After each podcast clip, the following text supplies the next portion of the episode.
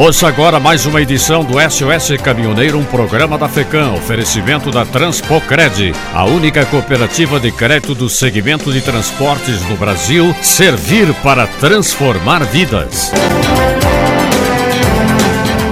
Petróleo tem queda, mas gasolina e diesel não diminuem. Uma nova retomada da produção do petróleo mundial traz a queda no preço do líquido em 18,7%, é o que afirma o PEP, Organização dos Países Exportadores de Petróleo. Essa mudança interfere diretamente na Petrobras, que usa como política de preços o mercado internacional. O barril de petróleo, desde o último anúncio de aumento feito pela estatal, custava 86 dólares e teve uma queda para 69 dólares. Infelizmente, essa redução não teve impacto no preço da gasolina e do diesel nas bombas dos postos. A empresa vem ignorando a diminuição do barril de petróleo e manteve os preços da gasolina em R$ 3,34 e do diesel em R$ 3,19 por litro nas refinarias. No último domingo, o presidente Jair Bolsonaro anunciou que a Petrobras iria começar nesta semana o anúncio de redução do preço dos combustíveis.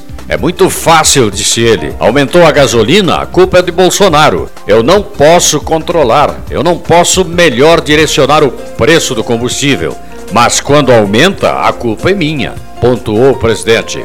Mais uma vez, áreas de escape salvam vidas em Guaratuba. A concessionária responsável pela administração da via Artéries Litoral Sul registrou o momento em que um caminhão precisou usar a área de escape na BR-376, em Guaratuba, Santa Catarina. O caminhão apresentou falhas no sistema de freio e precisou utilizar a área que ele mesmo afirmou que já conhecia. O veículo que carregava 16 toneladas de grãos utilizou 27 metros da área até se manter em segurança. O governador Mauro Mendes do Mato Grosso acabou de sancionar a lei que obriga a criação de pontos de apoio gratuitos aos caminhoneiros em todas as rodovias pedagiadas do estado. De acordo com a lei, os pontos de apoio serão destinados para descanso e pernoite dos estradeiros. A construção dos pontos ficará a cargo da concessionária responsável pela rodovia, através dos valores arrecadados com a cobrança do pedágio.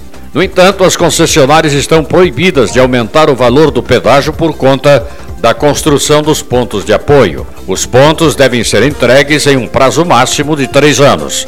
Ao sancionar a lei, o governador vetou o artigo 3 do projeto que dizia que a lei passará a valer para os atuais e futuros contratos de concessão de rodovias em todo o estado do Mato Grosso. Ao justificar o veto, o chefe do executivo alega ofensa ao princípio da segurança jurídica, já que o artigo produziria efeitos aos contratos administrativos vigentes. Ou seja, a lei só vale para concessões feitas a partir de agora.